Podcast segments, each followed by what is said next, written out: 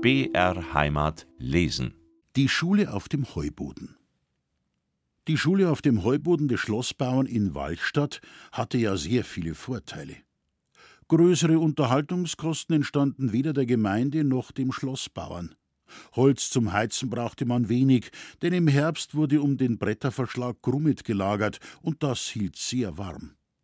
Außerdem war unter dem einfachen Bretterboden der Pferdestall, der zur Beheizung des Schulzimmers beitrug. Für Schuleinrichtungsgegenstände sorgten die Bauern selbst, indem sie alte Bänke und Tische aus ihren Wohnstuben zur Verfügung stellten. Nötigenfalls konnten die Kinder mit untergeschlagenen Beinen auf dem Schulboden sitzen und die Tafel auf die Schenkel legen. Eine Schuldienerin war überflüssig. Wegen ihrer Entschädigung brauchte man sich in der Gemeindeversammlung nicht herumzubalgen. Nur zwei unangenehme Seiten hatte die Sache. Der Weber, der die Schule hielt, wohnte, alles nach dem Berichte meines Bruders Josef, weit weg, am Ostende des Dorfes. Dort stand sein Webstuhl, und da hieß es fleißig treten und das Schiffchen von links nach rechts und von rechts nach links durch den Zettel schießen, denn die Bäuerinnen machten ihm die Hölle heiß, wenn sie das Tuch nicht rechtzeitig bekamen. Trotz des großen Eifers konnte er zwei Herren nicht gleichzeitig dienen, und da musste dann der Nebenberuf, und das war die Schulmeisterei, zurückstehen. Darüber ließen sich die Bauern kein graues Haar wachsen, es wurde sowieso in der Schule viel unnützes Zeug gelernt. Auch der Weberschulmeister beruhigte sein Gewissen, konnte er doch seiner Hauptpflicht, den Bäuerinnen den Kasten mit Leinen vollzupfropfen, nachkommen. Die zweite Schattenseite war fast noch dunkler als die erste. In Waldstadt gab es auch Geißbauern, und der große Schlossbauer hielt den Bock in seinem Pferdestall. Der Bretterboden im Schulzimmer bekam im Lauf der Zeit breite Klumpsen, weil die Bretter schwanden, und durch diese Spalten konnten die Schulbuben allerlei beobachten. Wer seinen Kopf nahe an eine solche brachte, vermochte den Stall abzuspähen, was denn da unten alles ist. Eines Tages entdeckte einer den Geißbock. Er sah ihn mit seinen scharfen Augen, hörte ihn auch meckern, und seine Nase, wenn sie auch kurz und breit war, roch den gehörnten Spitzbart ganz deutlich. Der scharfe Geruch rief im Buben einen ganz merkwürdigen Gedanken wach. Im Unterricht sollten demnächst auch die nützlichen Haustiere besprochen werden. Wie wäre es, dachte er, wenn wir den Bock zur Probe in die Schule brächten? Jetzt ist gerade Mittagspause, da ginge es. Gedacht, getan. Unter Leitung und Nachhilfe von zwei Buben stieg der wissbegierige Bock die kleine Stiege empor und öffnete sich mit einem Hörnerstoß die nicht ganz geschlossene Schultür. Die Etterschlager Buben und Mädchen, die während der Mittagspause von elf bis zwölf Uhr in der Schule ihr Brot verzehrten, guckten nach der Tür. Der Bock! war der Entsetzenschrei aller. Alles rennet, rettet, flüchtet sich auf Bänke und Tische, denn der Bock war als bös bekannt.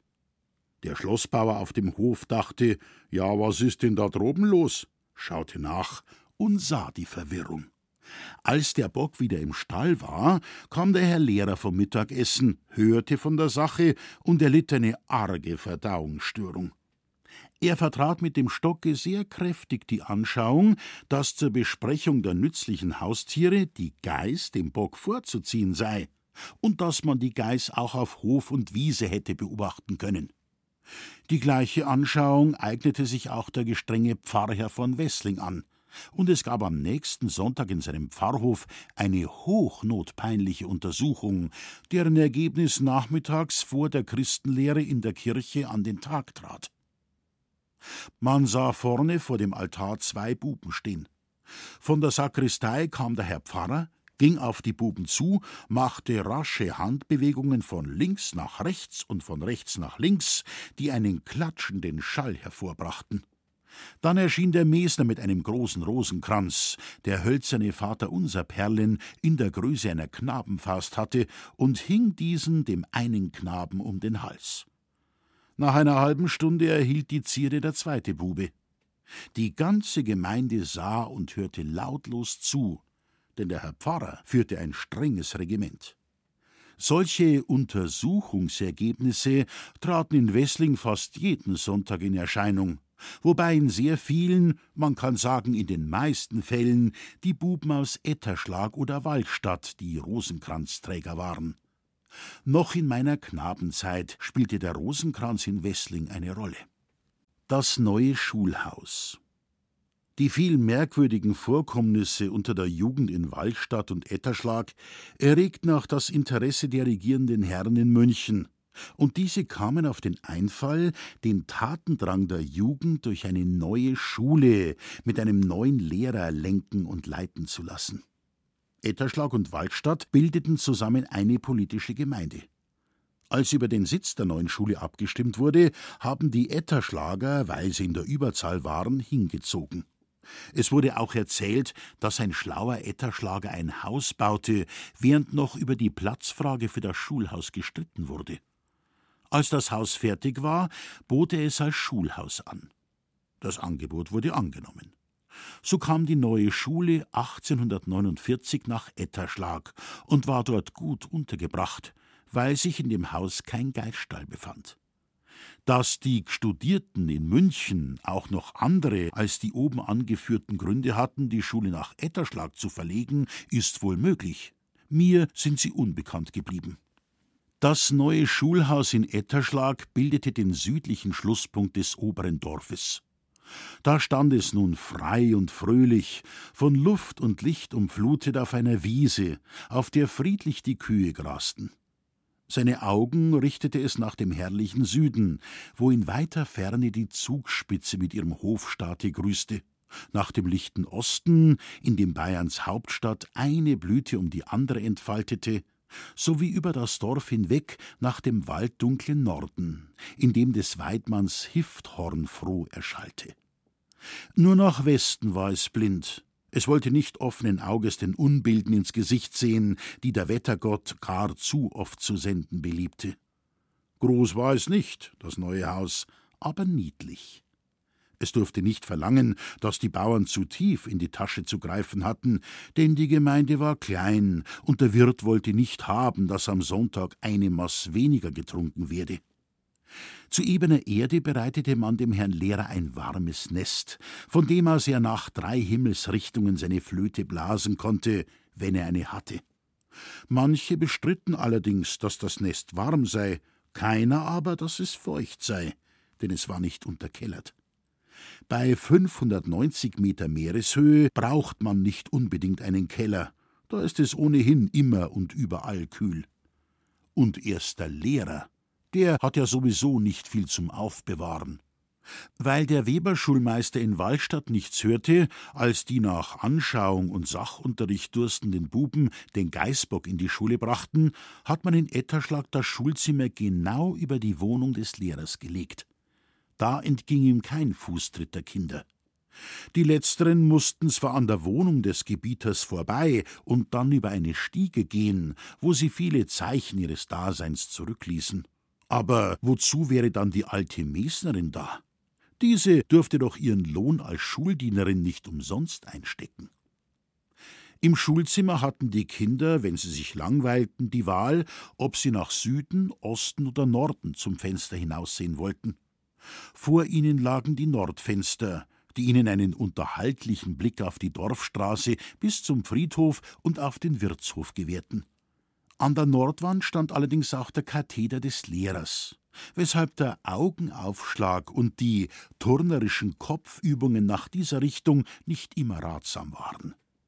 Hinter sich hatten die Kinder die Südfenster, durch die ihnen zur Abwechslung hier und da auch die Sonne eins aufbrannte. Das für Lesen und Schreiben notwendigste Licht fiel von rechts, also von Osten ein. Niemand braucht aber zu glauben, dass die Leute in dieser gesunden Gegend schief geraten und allenfalls Linkshänder gewesen wären, die, wie manche heidnische Orientalen von rechts nach links geschrieben hätten. Nein, es waren gute Christenmenschen, die mit der rechten Hand von links nach rechts schrieben, soweit sie sich überhaupt mit dieser Kunst befassten. Die Etterschlager Schule erwies sich aber so lichtvoll, dass nirgends ein Schatten zu finden war. Winterfenster erschienen für überflüssig, Sie hätten der Gemeinde nur neue Kosten, der alten Mesnerin mehr Putzerei verursacht und den Hagelwetterhexen, die bald von Osten, bald von Süden und Südwesten einsetzten, ausgedehnte Scherbenfreuden bereitet. Da hätten der Glaser und sein Lehrling, die von weit her kamen, nicht genug Glas herbeischleppen können. So grausam waren die Etterschlager nicht. Dafür brachte aber der strenge Winter allerlei Kurzweil. Wenn es geschneit hatte, dass alle Straßengräben und Wegeinschnitte eingeebnet waren und Mann und Ross nicht mehr wussten, wohin sie ihre Schritte lenken sollten, wenn vom Postomnibus von München her der große Schneepflug mit acht bis sechzehn Pferden bespannt vorauszugehen hatte, wenn der grimmigste Nordost einsetzte und die Fenstervorhänge im Schulhaus ihre Reigen tanzten, dann wurde es interessant und lustig in der Schule. Die Wahlstatter blieben aus, denn die Sechs- und Siebenjährigen wären so tief im Schnee versunken, dass oben nur mehr die Quasten der Zipfelkappen herausgeschaut hätten. Und die anderen dachten sich, wir wollen auch nicht einfrieren und den Etterschlagern auf dem Weg nach Wallstadt als Schneezeichen dienen. In Wallstadt ist es lustiger als in der Schule. Und die großen und kleinen Schulbuben stiegen auf den Scherberg, legten ihr Rutschbrett auf den festgefrorenen Schnee setzten sich darauf, und hinunter ging es, dass der Schneestaub in die Höhe flog, hinunter bis zu den flachen und durch die Schneemasse an dem Berg angekitteten Schindeldächern einiger Bauernhäuser, und bei einem noch hinauf bis zum Kamin, durch den die losesten Buben zu der schmalznudelbackenden Bäuerin allerlei hinunterriefen und warfen. Der Schülerstreik streckte in der Regel auch in Etterschlag seine Fühler aus. Es stellten aber dort nur solche die Arbeit ein, welche mit dem Herrn Lehrer nicht ganz zufrieden waren, weil sie immer mehr auspacken sollten, als sie unter der Zipfelkappe mitgebracht hatten. Ihnen fehlte es angeblich immer weiter unten, niemals so hoch droben. Wenn der Schulgewaltige zu seiner durch die Kälte sehr zusammengezogenen Schar in das Schulzimmer kam, hauchten alle in die Hände und rieben sich Ohren und Nase. Der Lehrer sah es und verstand den Wink. Heute kommen die Bänke wieder um den Ofen, sagte er, und im Nu war die Sache besorgt. Alle setzten sich mit dem Rücken gegen den Ofen auf die Bänke und nahmen die Füße auf den Sitz, denn unten war es so kalt, dass selbst jene Insekten, die in den Schulzimmern ihre Heimstätte haben, ihre turnerischen Übungen und insbesondere den Hochsprung einstellen mussten. Sie kamen nicht mehr an unsere Beine, was meiner Mutter immer Freude und einen ruhigen Schlaf bereitete. Lagen auf den älteren Häusern in Etterschlag noch Schindel oder Strohdächer, so wurden auf Drängen der Feuerversicherung und Behörden alle Um-, An- und Neubauten mit Ziegeln bedeckt. An einem Bauernhof konnte man oft drei verschiedene Bedachungen sehen. Das Schulhaus bekam sofort ein doppelt mit Ziegeln gedecktes Dach, damit es unter den Hagelwettern nicht zu arg litt. Merkwürdig war die Stellung des Schulhauses zur Straße und zum Dorf. Es hatte die nördliche Langseite gegen Straße und Dorf, die südliche vom Dorfe abgekehrt. Aber gerade an der Südseite war der Eingang. Wer in das Schulhaus wollte, musste zuerst um dasselbe herumgehen. Von der Straße trennte es ein Rasenstreifen, über den nur ein schmaler Fußpfad führte. Anfahrt und Hof gab es für die Bildungsstätte der Etterschlager nicht, wahrscheinlich damit der Zustrom kein zu gewaltiger wurde. Die Lehrerwohnung lag nach Süden und Osten. Nur ein Zimmer hatte ein Fenster gegen die Dorfseite. In gefährlicher Nähe des Schulhauses lag das Wirtshaus. Nur die Straße trennte beide. Die Gefahr aber, dass der Herr Schulverweser zum Definitiven reichte zunächst der Geldbeutel der Gemeinde nicht, gar zu oft den Weg in das Wirtshaus finden möchte, wurde durch mildernde Umstände wesentlich gemindert.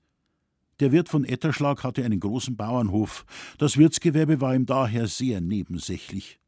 An Wochentagen herrschte in den Gastzimmern eine gähnende Leere, so dass der Herr Verweser dort immer hätte singen können Ich bin allein auf weiter Flur. Nur hier und da führten des Geschickes Mächte den Förster und einen Gendarm von Inningen-Etterschlag zusammen. Und da war es verzeihlich, wenn man den Lehrer zum Tarock holen ließ. Den Schafkopf kannte man damals in Etterschlag noch nicht. Sodann waren die Tafelfreuden in der Regel so gering, dass man ihretwegen wahrhaftig den Schlafrock nicht an den Nagel hängen brauchte. Was gab es denn während der Woche? Altgebackene Semmeln und Brezen, die der Bäcker von Schöngeising am Sonntag um neun Uhr vormittags geliefert hatte. Stark gerunzelte Knack- oder Regensburger Würste, die der Memminger Bote am Freitag von München zu bringen pflegte und die der größte Schwärmer nicht mehr für frisch halten konnte. Endlich ein Bier, bei dem eine auch nur einigermaßen geschulte und erfahrene Zunge niemals geschnalzt hätte. Wäre auch ein Wunder gewesen. In Seefeld, woher das Bier stammte, kannte man die Bauern aus der Zeit der Gerichtsbarkeit.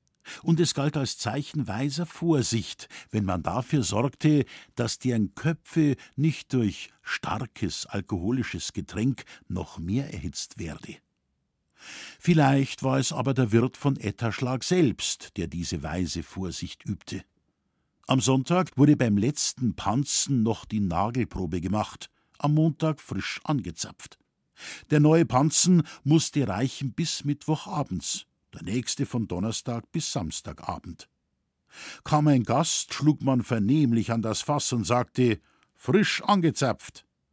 Da das Fass im Keller lag, konnte niemand das Gegenteil beweisen. Nur an Sonntagen konnte der Wirt bis abends zehn Uhr mit Recht rufen Freund, ein guter Tropfen. Hast mich gehen hören. Bis zu diesem Zeitpunkt trank er selber mit. Dann aber setzte wieder die weise Vorsicht ein. Man sieht also, dass infolge des Waltens der Schutzgöttin der Tugend die Macht der Versuchung, die Widerstandskraft des Herrn Schulverwesers nicht überstieg. Freilich änderte sich daran manches, als der Genius der Münchner Walchstadt zur Sommerfrische erkor und das Schulhaus in Etterschlag einer züchtigen Hausfrau die Tore öffnete. Unterricht in der Dorfschule Über den Unterrichtsbetrieb in der Schule in Etterschlag weiß ich auffallenderweise verhältnismäßig wenig. Was ich lernen und wie ich zu meinem Wissen kam, ist für mich nunmehr wie der Ausblick in eine düstere, neblige Novemberlandschaft. Ich sehe die größeren Dinge in vergrößertem Maßstab, ohne deutliche Umrisse. Alles Kleinere ist verschwunden. Im Gegensatz hierzu übersehe ich die Umrisse des äußeren Schullebens so klar wie eine Gebirgslandschaft bei Föhnlage. Von den Unterrichtsfächern war mir das Liebste die biblische Geschichte. Der leicht verständliche Inhalt, die schöne Sprache und der Zauber des geheimnisvollen Waltens Gottes nahmen Herz und Fantasie völlig gefangen. Mein gutes Gedächtnis benützte ich, um mir den Wortlaut des Buches einzuprägen, denn in diesem machten alle Erzählungen einen anderen Eindruck als in dem hausbackenen und mangelhaften Deutsch bei Wiedergabe mit eigenen Worten. Diese erschien mir immer als eine Entweihung des Heiligtums. Die wörtliche Wiedergabe war für mich zudem viel leichter als die selbstständige Gestaltung der Sätze. Mit Einprägung des Wortlautes gewann ich alsbald eine außerordentliche Bereicherung des Sprachschatzes und eine mächtige Entwicklung des Gefühls für den höheren Stil. Wie Zitate aus Klassikern, so müssen auch Bibelstellen wörtlich angeführt werden, sonst verlieren beide an Eindruck. Und nur in ihrer schönen Form bilden beide einen Schmuck unserer Rede und schriftlichen Darstellungen. Perlen und Edelgestein machen jedes Ringlein fein. Da der alten Schule die Anschauungsmittel fehlten, so ersetzte ich diese durch meine Fantasie. Wie im Heliand verlegte ich alle biblischen Handlungen auf heimatlichen Boden.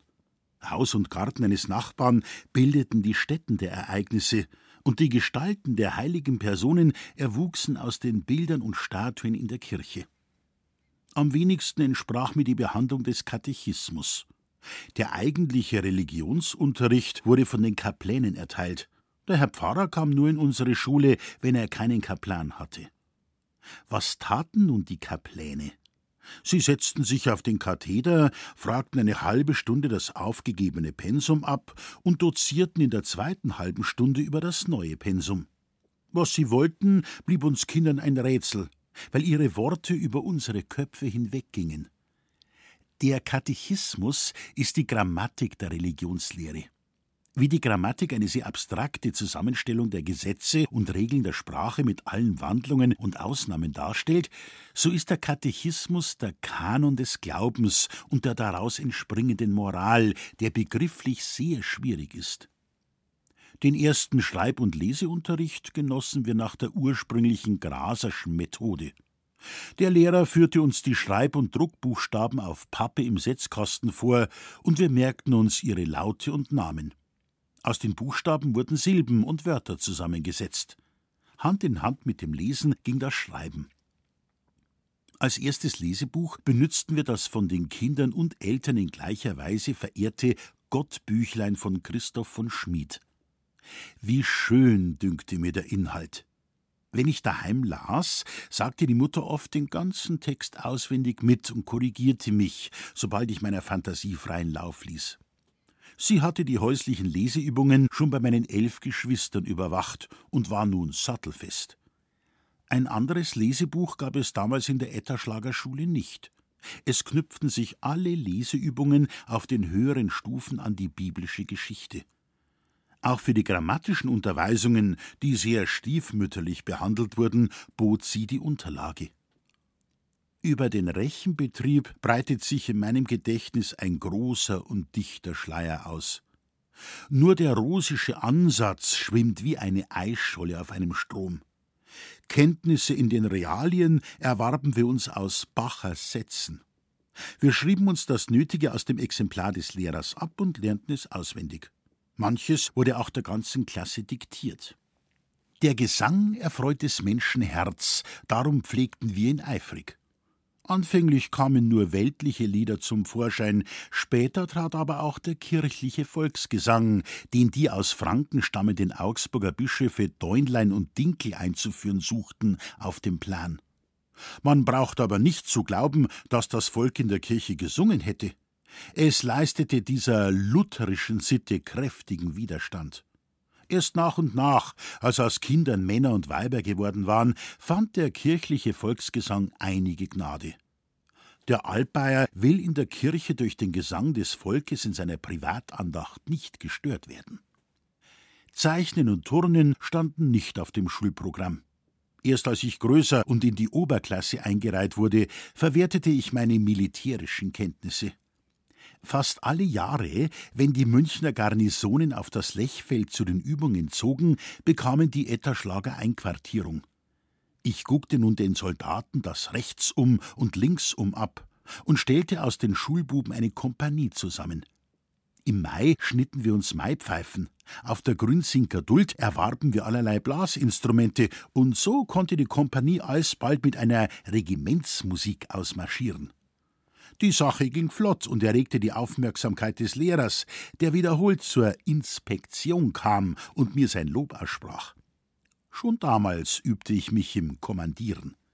Ich sah auf Pünktlichkeit und Strammheit, und die Buben folgten ohne Widerrede. Sie nahmen Lob und Tadel von mir hin, denn ich war der Beste der Klasse, und den Besten unterwirft man sich gerne, nicht aber Hohlköpfen und Maulhelden. Musikalisch waren wir alle, denn in Etterschlag pfiff jeder entweder mit dem Munde oder mit einem Baumblatt oder einem Kamm oder einer Pfeife seine Liedlein.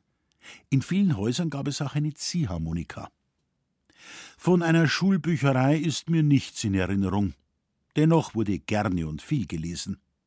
Dem Geschmack der Buben kamen am meisten die Räubergeschichten entgegen, die meines Wissens in Landshut und Burghausen erschienen und für einen Groschen auf der Duld in Grünsink oder Graf Rath zu haben waren. Nicht bloß der große Schiller fand Wohlgefallen an diesen Freibeutern, auch die Buben in Etterschlag erhitzten täglich ihre Fantasie damit. Gestalten wie der bayerische Hirsel und sein treuer Tiras wurden geradezu verehrt.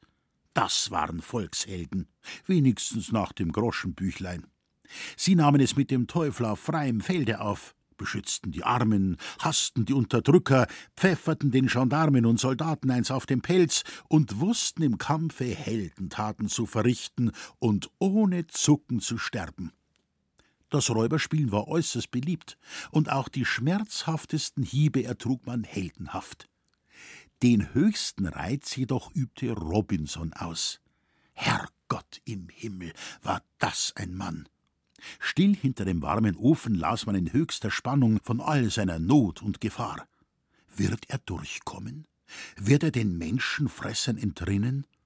Die halbe Nacht konnte man nicht schlafen, wenn das Licht ausging, ehe diese Frage beantwortet war.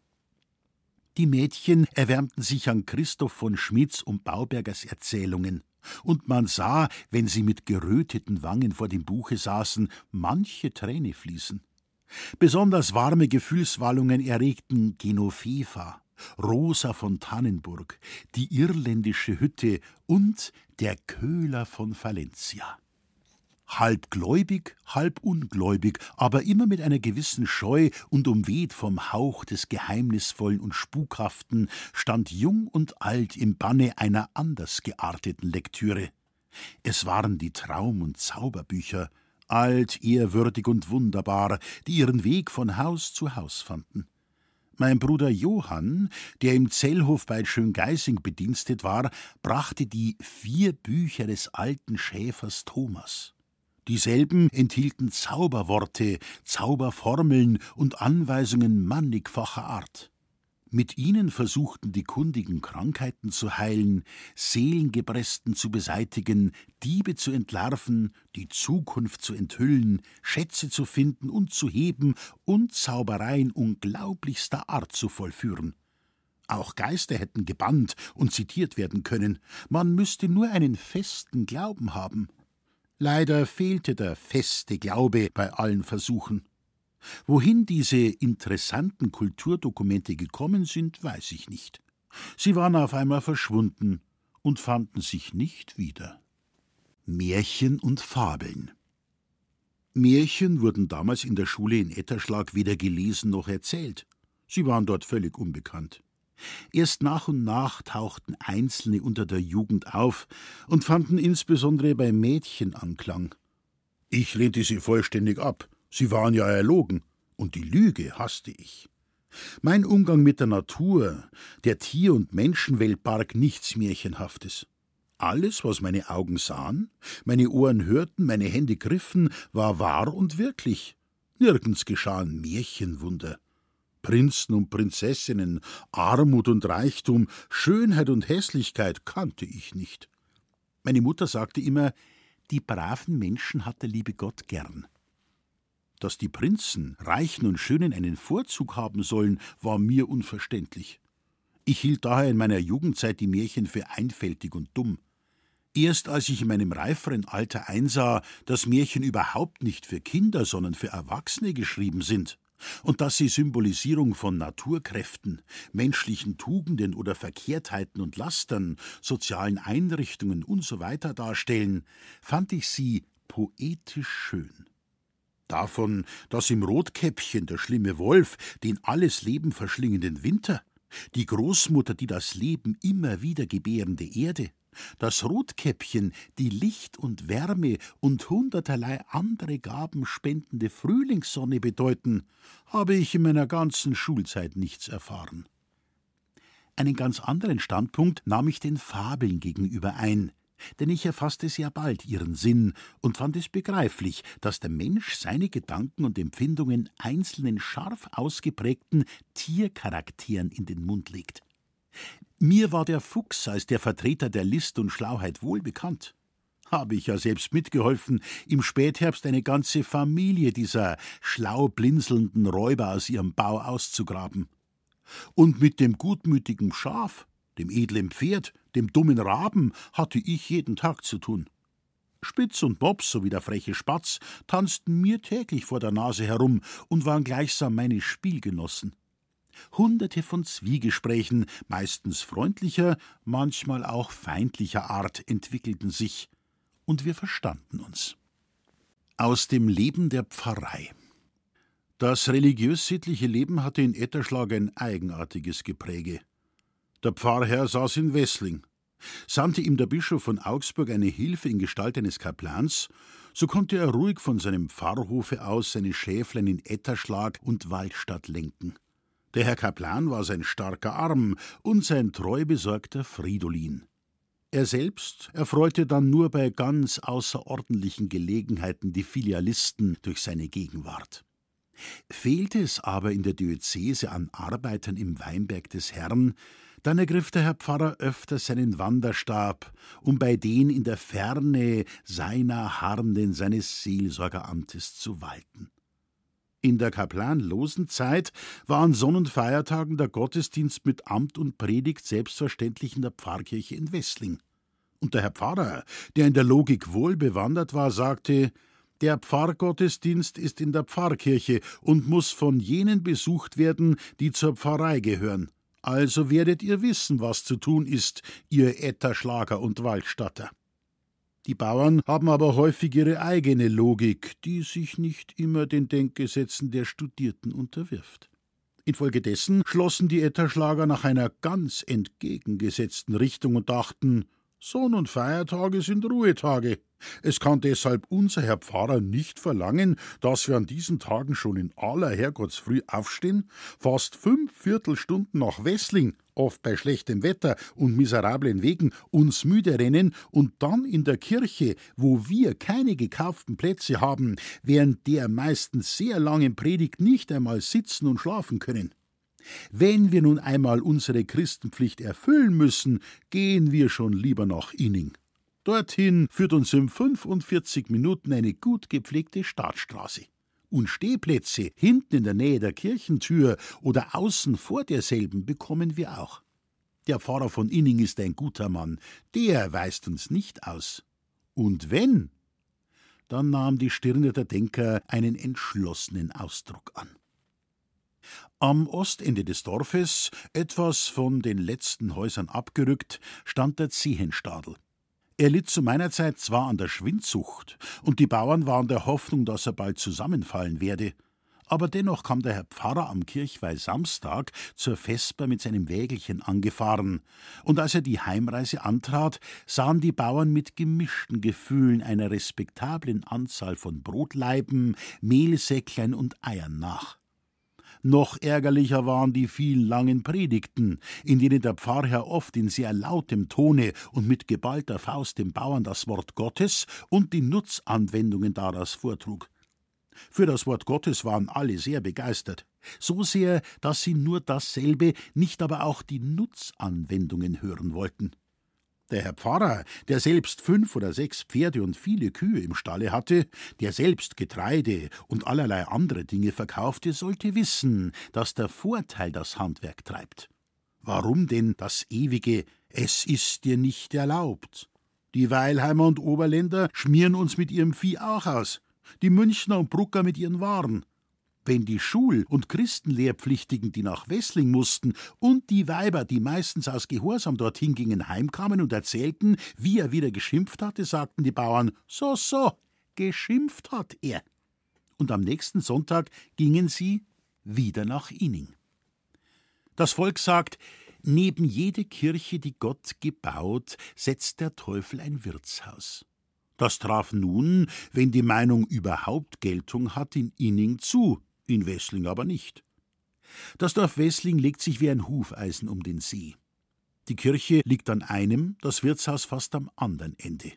Im Winter, wenn der See zugefroren ist, gehen die Leute von der Gegend des Wirtshauses über den See in die Kirche. Für die Etterschlager lag das Wirtshaus weit vom Wege ab.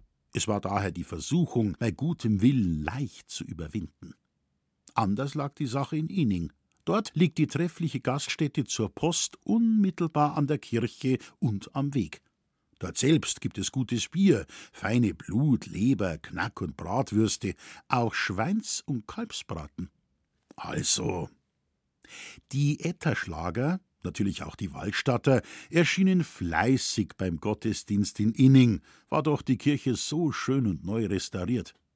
Und damit sie den Einheimischen nicht viel Platz wegnahmen, lagerten sie sich innen und außen um die Kirchentür, wie die Bienen, die schwärmen wollen um das Flugloch. Nach der Wandlung schlug die Kellnerin in der Post auf das Bierfass und zapfte an. Die Bauern spitzten die Ohren. Nach der Kommunion hörte man auch Teller klirren, denn es wurde für die Gäste hergerichtet. Die Bekannten sahen sich gegenseitig verständnisvoll an und zogen sich in die äußerste Linie zurück. Kaum war das Ite Missa Est verklungen, steuerte alles der Post zu. Manche, die sich in Etterschlag zu lange besannen, ob sie nach Osten, also Wessling, oder nach Westen, also Inning, ihre Andacht tragen sollten, kamen gerade recht zum Hirtel aufsetzen. Sie riss der Strom mit fort und schwemmte sie auf einem geschützten Plätzchen an. Hatten die maßgebenden Herren in Augsburg für Wessling einen Kaplan, so gingen die Etterschlager und Wallstatter Arm in Arm den Weg der Andacht. Am einen Sonnenfeiertage war in Wallstadt, am anderen in Etterschlag der Gottesdienst. Wallstadt ist jedenfalls älter als Etterschlag, bildete früher mit Graf Rath eine selbstständige Pfarrei, hatte daher auch in der Gottesdienstordnung einen Vorzug. Waren zwei Feiertage nacheinander, wie etwa Weihnachten, Ostern und Pfingsten, so luden am Hauptfesttage die Wallstatter Glocken, am Nebenfesttage die Etterschlager zur Feier ein. Am Weihnachtstag erklangen um Mitternacht in Wallstadt, früh sieben Uhr in Etterschlag und vormittags neun Uhr wieder in Wallstadt die Festhymnen. Dieses hohe Fest ging mir, als ich Ministrant war, bei Schnee und Eis und rauem Nord schon stark an Füße, Hände, Nase und Ohren. Hei, und die Wanderung von Etterschlag nach Wallstadt bei glitzerndem Schnee auf der Erde und blinkenden Weihnachtslichtern am Himmel. Da wäre das stille Nacht, heilige Nacht manchmal fast in der Kehle erstarrt. Während der Woche war in der Regel nur an solchen Tagen in Etterschlag oder Wallstadt Gottesdienst, an denen der Kaplan in der Schule Religionsunterricht zu erteilen hatte. Er kam aber oft erst nach Beginn der Schule, und ich kann mich nicht erinnern, dass des heiligen Messopfers wegen der Unterricht unterbrochen worden wäre. Nur bei Beerdigungen und Hochzeiten fiel der Vormittagsunterricht ganz oder teilweise aus. Im Februar oder März, je nachdem Ostern fiel, hielt der Kaplan seinen Beicht- und Kommunionunterricht manchmal nach der heiligen Messe in der Kirche in Wallstadt ab. Dann hatten wir Etterschlager in Wallstadt zu erscheinen, was uns Buben nie unangenehm war, da zwei Vorteile daraus erwuchsen. Der eine Gewinn war der Ausfall des Schulunterrichtes der andere die Möglichkeit, an den Rutschpartien über den Scherberg herab teilzunehmen. In der Fastenzeit hielt der Pfarrherr seine langen und manchmal auch gepfefferten Fastenpredigten regelmäßig an Sonntagen nachmittags in Wessling, wozu die Pfarrangehörigen dringendst eingeladen wurden.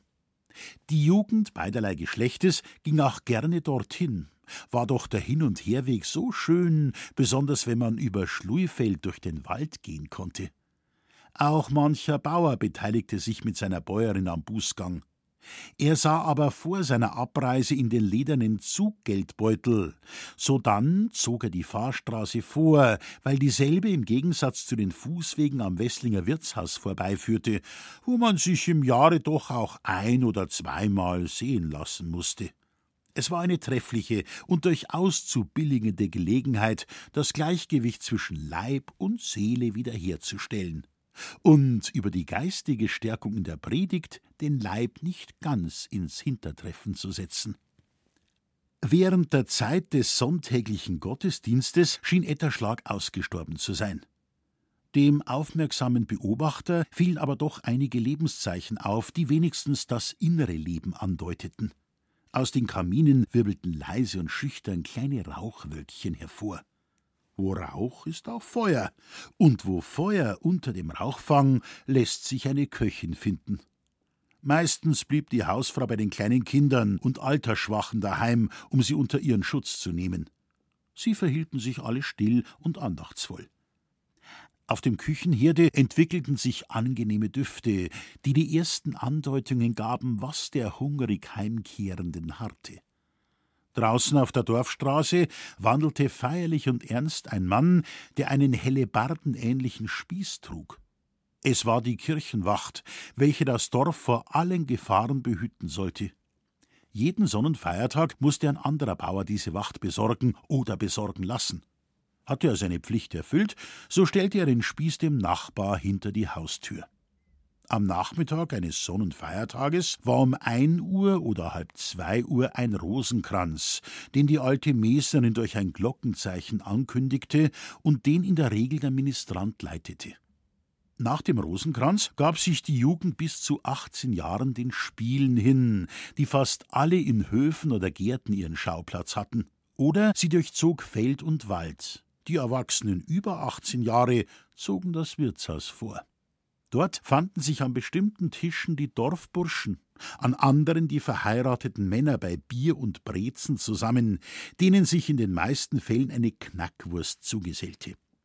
Die meisten ließen sich von der Kellnerin auch ein paar Zigarren geben und steckten dann den Glimmstängel in den Mund, wenn sie nicht vorzogen zu singen und Ziehharmonika zu spielen. Die Tabakpfeife war damals in Etterschlag unbekannt. Nur an zwei Personen kann ich mich erinnern, denen die Tabakpfeife in den Mund gewachsen schien, wie die Nase ins Gesicht, und diese waren der Förster von Inning und der Württemberger Schäfer. Mein Vater befand sich höchst selten unter den Lustigen im Wirtshaus.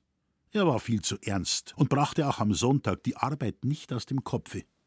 Meistens saß er bei der Mutter und den jüngsten Kindern daheim und damit diese auch eine Freude hatten, ließ er ein bis eineinhalb Maß Bier holen, kaufte auch Brezen und ein oder zwei Würste dazu, damit wir alle etwas hatten.